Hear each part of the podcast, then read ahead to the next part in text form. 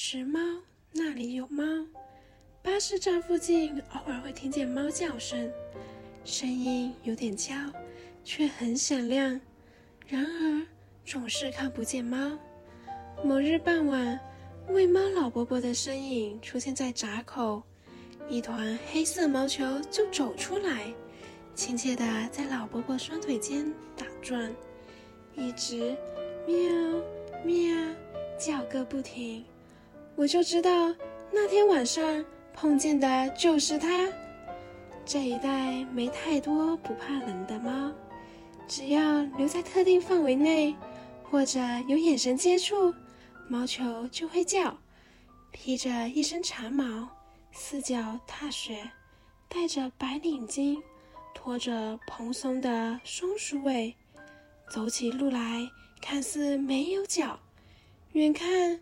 就是一团移动的毛球，叫黑白霸。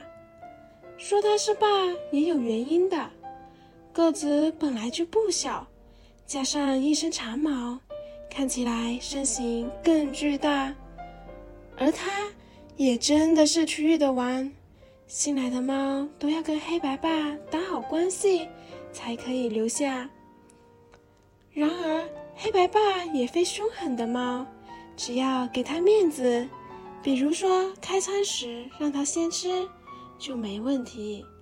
很多年了，黑白爸就在巴士站一带活动，好几个喂猫的都认识他，疼爱他。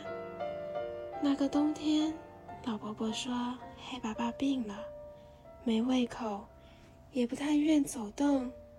其他街坊知道了，就给他预备各种好吃的。逗它吃，陪着它吃，胃口好了，体力又恢复，大概凭自身抵抗力，黑白爸康复过来。每到农历新年，村内不时会燃起炮竹。那一年事情不一样了。